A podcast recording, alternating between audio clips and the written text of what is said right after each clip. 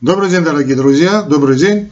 Как мы с вами значит, условились, э, мы сегодня будем говорить о пролапсе митрального клапана. Я его как-то вывел из отдельно от пороков.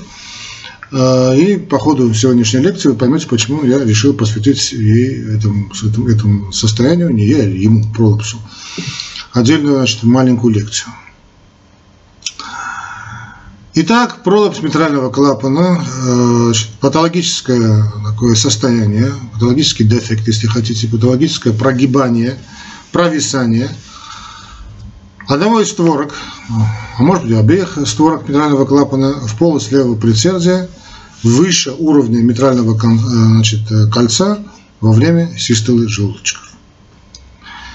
При этом значит, в части случаев возникают нарушения систолического смыкания створок – с развитием, э, в ряде случаев так бывает, развитием митральной регургитации. Пролапс митрального клапана – чрезвычайно распространенное состояние.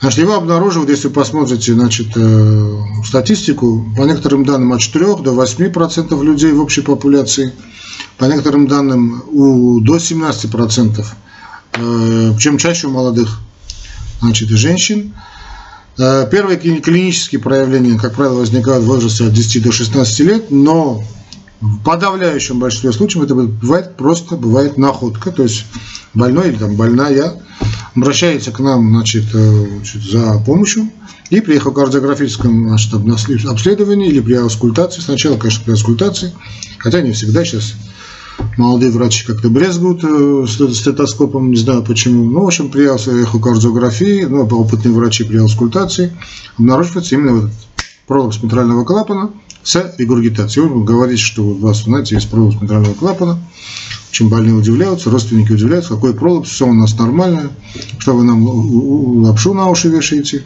Нет, это действительно очень распространенное состояние.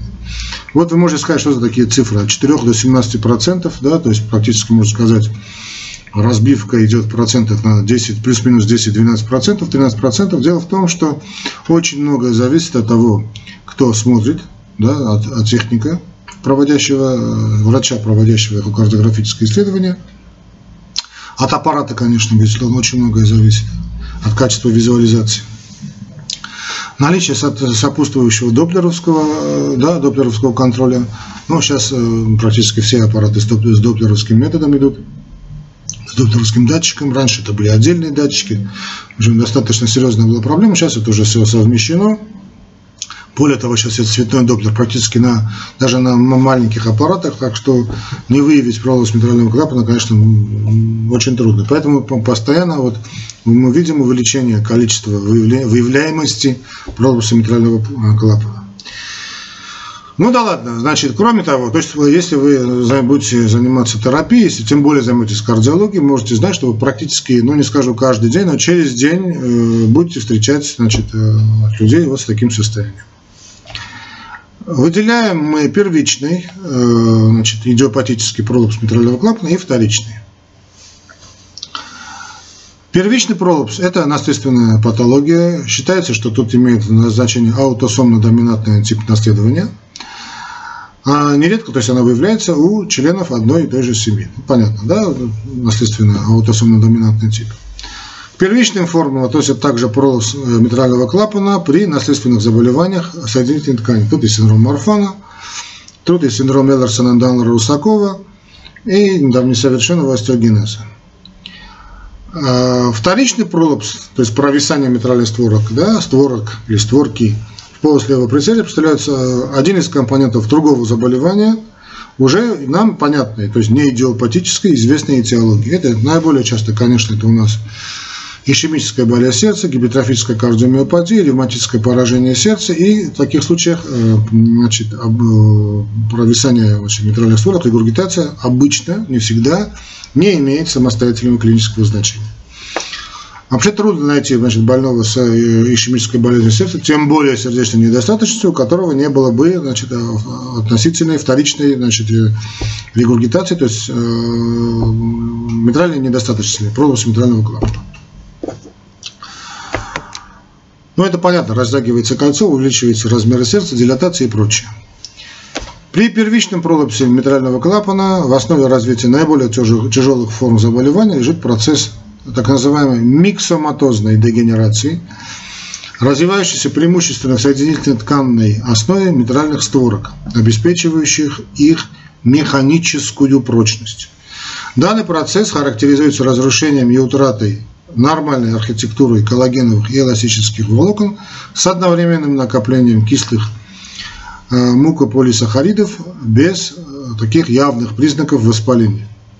При макроскопическом исследовании метральные створки выглядят э, увеличенными, такая консистенция у них рыхловатая, края закручены, и провисают они в полость предсердия. Хорду могут быть растянуты, удлинены, что может способствовать их разрыву.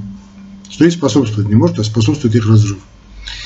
Это так называемый анатомический пролепс митрального клапана, протекающий с выраженными признаками миксоматозной дегенерации, значительным значит, глубокой глубиной значит, выгибания, пролоббирования и прогрессирования митральной э, регургитации.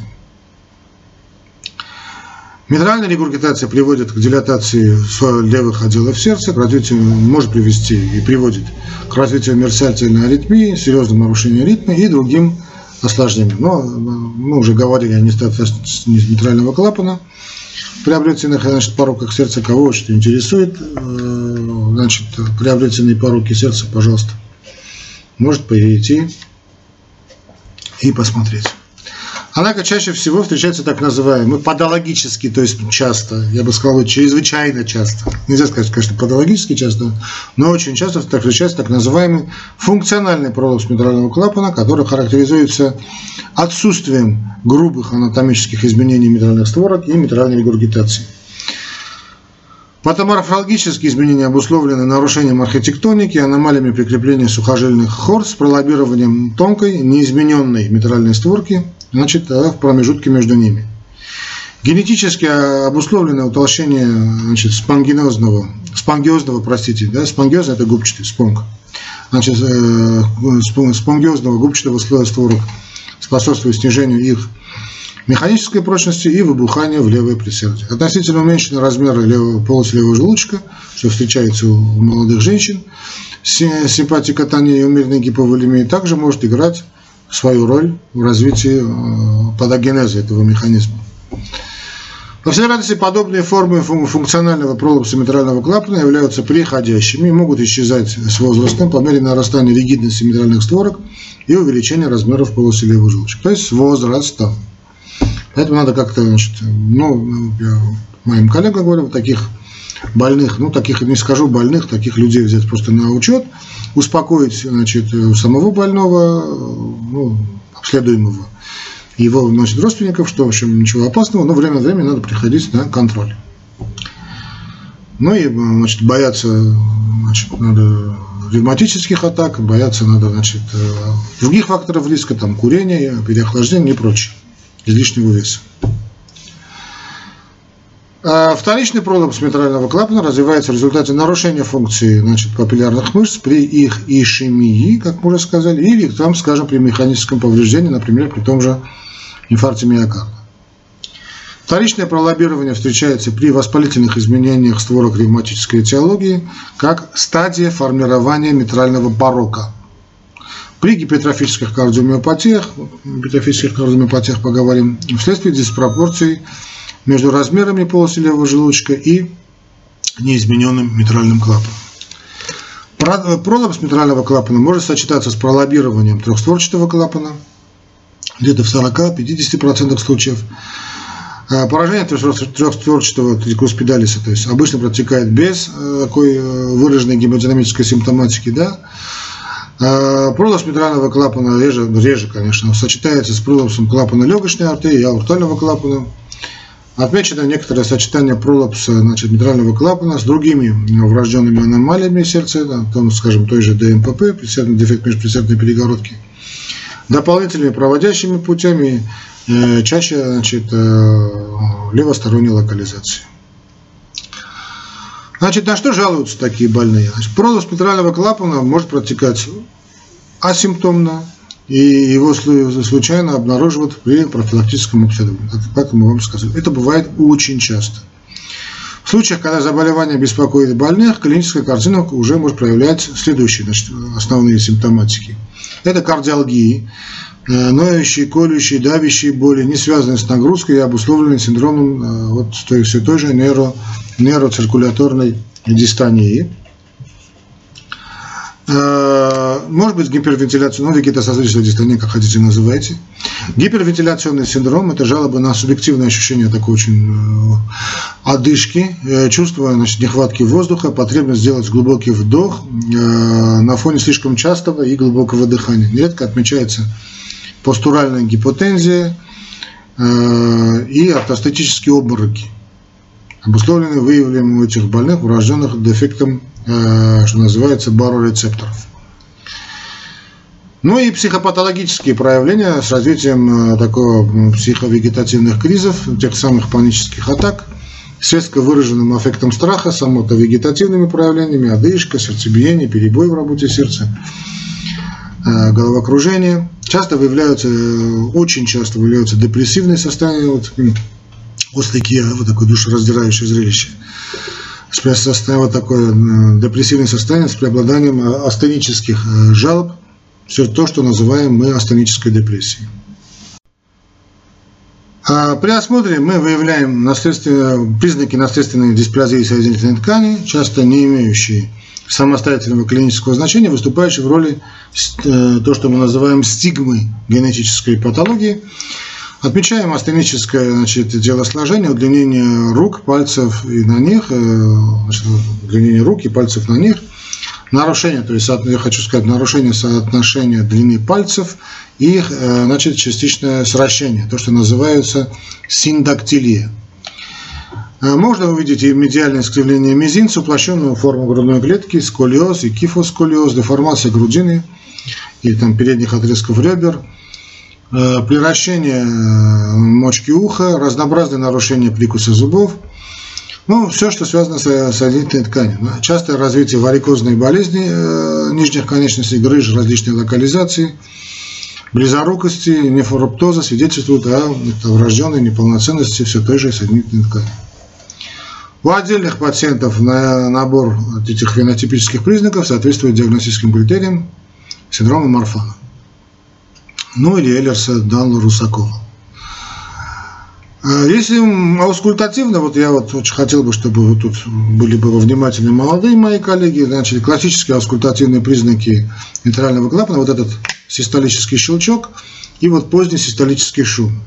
Характерная аускультативная картина вот систолического щелчок, да, систолический щелчок, это изолированный или в сочетании с поздним систолическим шумом, это считается обязательным диагностическим критерием. Вы можете сказать, что как же так? Бывают случаи, когда просто действительно не выслушивается ничего, но есть пролус митрального клапана. Это действительно бывает, но все-таки э, очень часто, если, конечно, у вас хороший фонодоскоп, или у вас все-таки надо приручить свое ухо, чтобы к выслушиванию этого систолического щелчка и позднего систолического шума. Все-таки это обязательный диагностический критерий. А, диагностически, вообще считается, что диагноз, кстати, если вы поговорили на эту тему, диагноз пролапса митрального клапана все-таки не должен выставляться в случаях такого немого пролоббирования, э, выявляемого при эхокардиографии. Так считают, э, так считают некоторые авторы, ну, не знаю, я не могу с ними полностью согласиться, потому что бывали случаи, их, правда, не так много. Э, действительно, вы как-то не выслушиваешь, но видно эту картину пролоббирования. Но давайте все-таки на эту тему не спорить, да, сколько людей, столько и мнений. Просто скажу, что если, значит, дорогие мои, если услышите, что вот точку зрения, да, что нельзя значит, ставить диагноз а, пролапса митрального клапана, если вы не, не, вы не выслушали его, а выявили только при эхокардиографии. Ну ладно, отвлеклись. Значит, местосистолический щелчок, местосистолический, этот клик – который значит, э, э, короткий, высокочастотный звук между первым и вторым тоном и выслушиваемый на верхушке сердца. Вместе исторический щелчок связан с резким натяжением и резонансом сухожильных э, хорд в момент максимального пролоббирования створок. Он может быть единичным, он может быть множественным при пролоббировании, скажем, нескольких, э, как это называлось, фестонов, несколько фестонов створок створки. Положение систолического щелчка по отношению к тонам может меняться в зависимости от положения тела. Три, скажем, проби вальсальва, это ингаляция амилнитрита, господи, ингаляция амилнитрита, что связано с уменьшением глубины выбухания и более ранним возникновением клика при увеличении, ну, относительном, конечно, увеличении объема левого желудочка. У участия больных выслушивается поздний систолический шум, следующий за систолическим щелчком и нарастающий ко второму тону. Вот подобный шум свидетельствует о митральной регургитации, что меняет э, врачебную тактику и больного относит уже к группе ну, относительно более высокого риска. Ну, электрокардиографически вряд, вряд ли мы что-нибудь выявим, как при любых таких э, пороках сердца. Ну, тут не знаю, пролапс митрального клапана относится к порокам или нет. Э, как бы то ни было, на ЭКГ обычно с пролапсом мы ничего не выявляем. Но в ряде случаев выявляют, можно выявить там депрессию сегмента СТ, отрицательный зуб СТ, э, в третьем стандарте, да, АВФ, части грудных отведениях, но это, конечно, никак не может быть патогноничным признаком. Изменение конечной части желудочкового комплекса, по-видимому, связано все-таки вот этими э, нейровегетогуморальным дисбалансом, электролитами, нарушениями на фоне вот этой гипервентиляции. Надо отметить, что проведение проб с физической нагрузкой больных с пролапсом митрального клапана очень часто дает ложноположительные результаты, приблизительно в половине случаев. Но мы уже говорили о нагрузочных пробах, надо просто провести, провести нагрузочную пробу правильно, то есть э, достичь желательно хотя бы максимальной частоты сердечных сокращений. Потому что делают там 110-120, да, в лучшем случае, доходит больной, говорит, все, не надо, останавливаем, больной устал. Ну ладно, об этой теме уже говорили, я не буду снова к ней возвращаться. Ну, что касается прогноза, значит, или там осложнений. Как правило, пролапс митрального клапана протекает в подавляющем большинстве случаев доброкачественно. Показано, что средняя продолжительность жизни таких людей не практически не отличается от таковой э, в другой популяции, то есть нормально, без пролапса. Осложнения развиваются относительно редко, чаще у больных старших возрастных групп при выраженных признаках миксоматозной дегенерации створки, глубоким пролоббированием с наличием э, выраженной гемодинамически значимой митральной регургитации. Наиболее частое осложнение – это постепенное прогрессирование недостаточности шпитрального клапана с увеличением э, камер сердца, присоединением мерцания и развитием сердечной недостаточности. При вовлечении в процесс миксоматозной дегенерации сухожильных хорд может происходить их э, растяжение, их разрыв. Разрыв хорд митрального клапана приводит к внезапному проявлению интенсивного систолического шума, имеющего такой музыкальный оттенок, то, что называется списком хорд, писк хорд, э, признаками острой митральной регургитации вплоть до развития отека легких. Другим осложнением пролапса митрального клапана может быть инфекционный эндокардит с развитием, очень опасное, кстати, с развитием тяжелой деструкции митральных створок, множественным разрывом сухожильных хорд. При наличии выраженной миксоматозной дегенерации митральных створок возможно развитие на их поверхности тромбов, с угрозой тромбоэмболии в мелкие и крупные сосуды мозга, чаще где-то э, в вертебробазилярном бассейне. Ну и глаз. Нарушение ритма часто осложняют пролапс митрального клапана. В большинстве случаев это редкие наджелудочковые или желудочковые экстрасистолы выявляют достаточно часто, где-то две трети случаев э, у больных с пролапсом. Вот эти экстрасистолы имеют э, доброкачественное течение и нормальный хороший прогноз. Гораздо реже встречаются тяжелые наджелудочковые или там желудочковая аритмия, также нарушения гораздо реже. Синоартериальной, атриовентрикулярной проводимости, обусловленной наличием дегенеративного процесса в области проводящей системы или наличием дополнительных путей проведения. В настоящее время нет доказательств связи жизнеугрожающих нарушений ритма и случаев внезапной смерти, смерти с пролоббированием митральных створок. Есть ряд исследований на эту тему, они немного противоречат друг другу. Но такого, э, ну хорошо, на эту тему останавливаться не будем, как бы то ни было, надо просто успокоить больного. Э, мой добрый совет в таких случаях, значит, если есть, вы видите пролапс митрального клапана, есть аритмии, и эти аритмии проходят при на физической нагрузке, скажем, не обязательно посылать на стресс-тест, да, и на пике нагрузки, скажем, поднялся у вас на 4 этажа, спустился, вы поставили пульс, проверили, на фоне тахикардии исчезла аритмия, значит ничего опасного. Хотя эта аритмия вернется через 5-6 минут после прекращения пробы. Это вагусный будет эффект, ничего опасного в этом, ничего страшного в этом нет. Это, кстати, касается любых аритмий. Такой мой добрый вам совет. А, далее, значит, э, что же мы делаем? Значит, при наличии небольшой глубины пролоббирования створок, отсутствие такой на ЭХО-КГ признаков явной миксоматозной дегенерации, митральной регургитации, больные не нуждаются ни в каком лечении, просто они берутся на контроль. То есть даются рекомендации по ведению здорового образа жизни, настаивают на необходимой тщательной санации значит, очагов возможной инфекции, объясняют важность регулярной физической аэробной нагрузки с целью нормализации да, симпатического тонуса.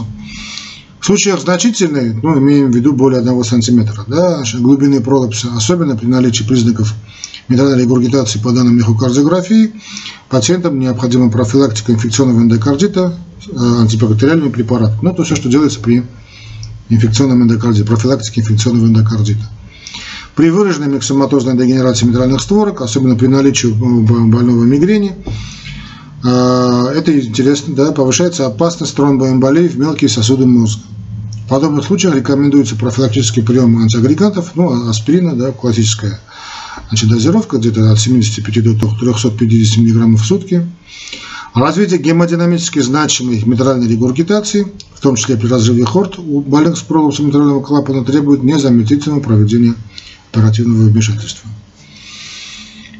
Но помимо протезирования, хирургическое лечение включает различные виды пластических операций с сохранением клапана. Тут уже тонкости кардиохирургии. Ну вот, теперь вы поняли, почему мы посвятили столь распространенными проблеме, как пролаз спирального клапана, отдельную лекцию, маленькую лекцию. Надеюсь, вы зафиксируете то, что я сегодня сказал. Не будет гипердиагностики, не будет какого-то панического отношения ни вашего, ни тем более больного к этому состоянию. А мы с вами потом продолжим и другие лекции по теме внутренней болезни. Всего вам доброго, дорогие друзья.